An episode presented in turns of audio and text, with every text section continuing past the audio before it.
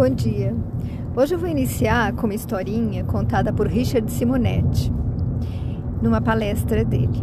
Ele diz que no interior eles têm uma pessoa que é o ajudador, que é responsável por auxiliar aquela pessoa que já está desenganada, mas que continua encarnada a aceitar melhor a sua morte.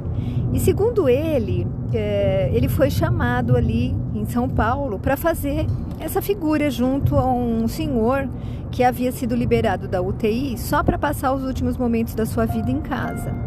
No entanto, esse senhor não queria morrer. E já totalmente dependente, nem falava mais, estava sofrendo muito e fazendo a família sofrer também.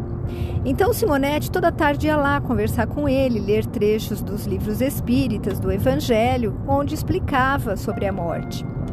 E ele dizia: meu amigo, a morte é só uma passagem, é um retorno, uma troca de roupas. Liberte-se, deixe-se ir. E o senhor, que nem falava mais, fazia sinal com o dedo de não.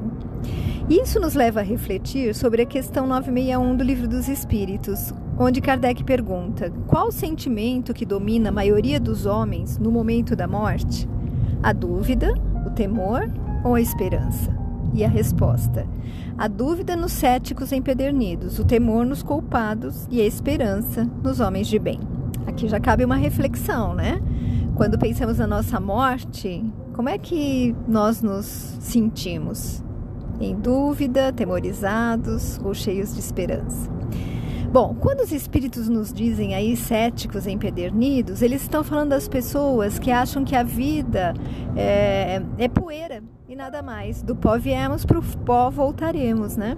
Que após a morte é ausência de tudo, vazio absoluto. Então só existe o presente, não há futuro, porque Deus é uma ilusão, ele não existe.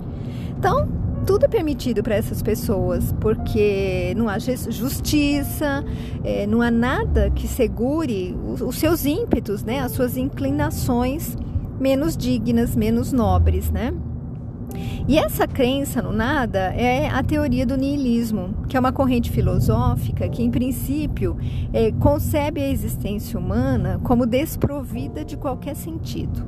Então, há uma absoluta falta de crença, é, contraria os valores estabelecidos pela moral cristã e acaba gerando anarquia.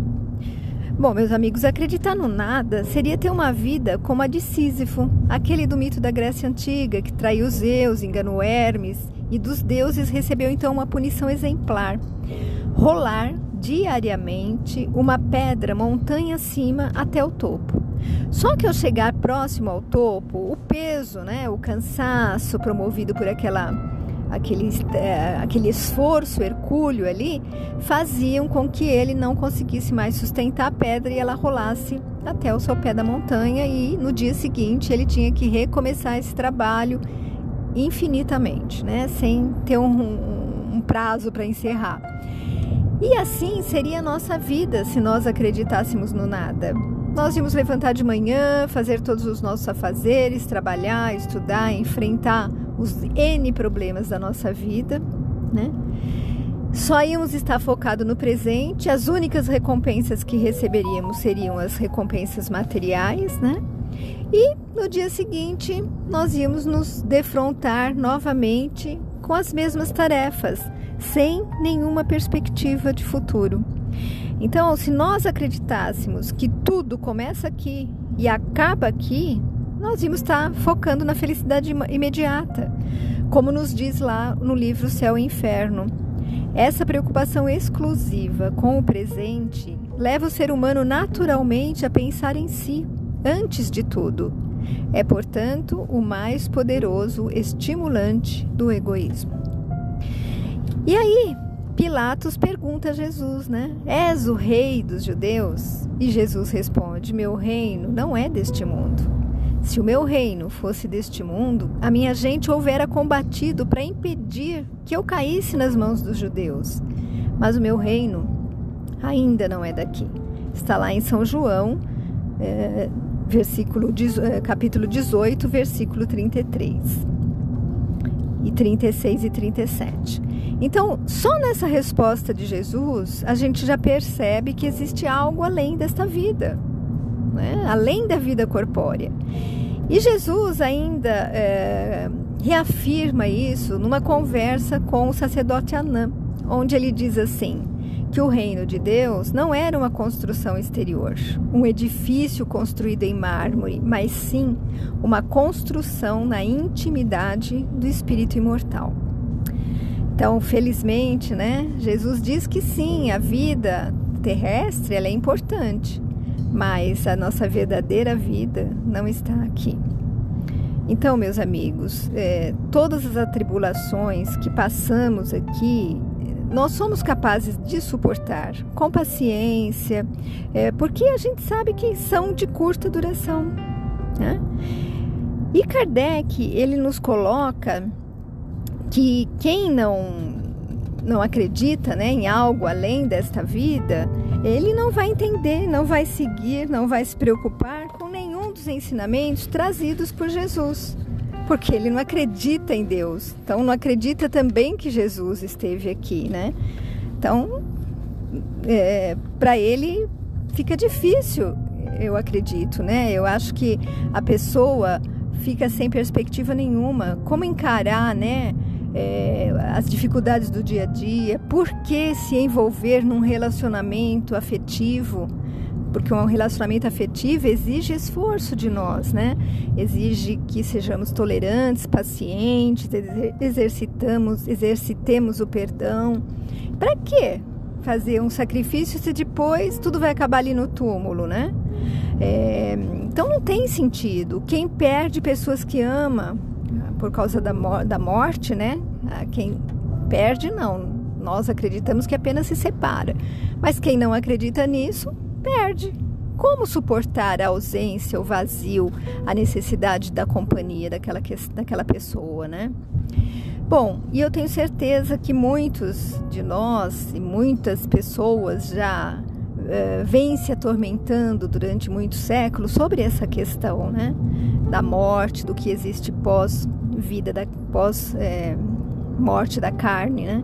E no livro dos Espíritos, na questão 148, está lá assim: o homem tem instintivamente a convicção de que nem tudo se lhe acaba com a vida. O nada lhe infunde horror. É em vão que se obstina contra a, idade da, a ideia da vida futura.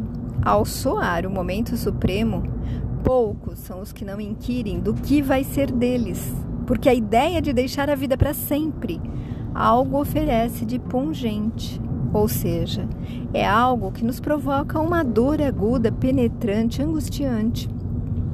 Então, é, esses céticos empedernidos, né, quando se defrontam com seus momentos finais, com certeza eles querem se agarrar a alguma coisa, né, apesar de terem passado a vida toda negando essa alguma coisa. Bom, e Jesus, é, ele nos diz que não existe nada de pavoroso na vida futura, né? na vida pós-morte da carne, porque é apenas uma porta de libertação, de construção desse reino de Deus.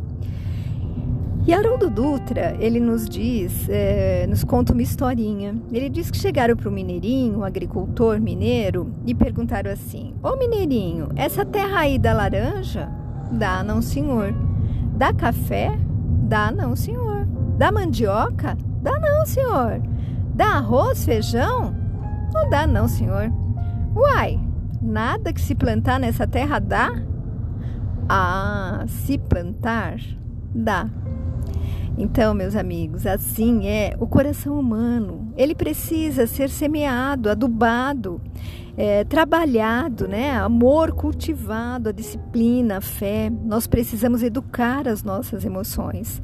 Então, para se encontrar o reino de Deus, é preciso olhar para dentro de nós, encontrar esses valores divinos que possuímos e seguir a vontade de Deus aceitando o que nos acontece, sem revolta, com paciência, com luta, entendendo que Deus, Ele doa a semente, colocando dentro de nós todas as potencialidades que precisamos. Ele nos dá o semeador, que é Jesus, aquele que vem nos ensinar sobre essas sementes. Mas ele precisa da nossa colaboração, do nosso esforço como agricultor. Então, como a historinha do mineirinho, se plantar, dá. Nós temos como fazer florescer todas as virtudes no nosso coração. E eu finalizo com uma mensagem de autor desconhecido, abre aspas. Quando descobrirmos que absolutamente nada é definitivo, inclusive a vida, compreenderemos a inutilidade do orgulho, a tolice das disputas, a estupidez da ganância, a mesquinhez da arrogância e a incoerência das tolas mágoas. Fiquem com Deus, beijos de quem também se preocupa com vocês.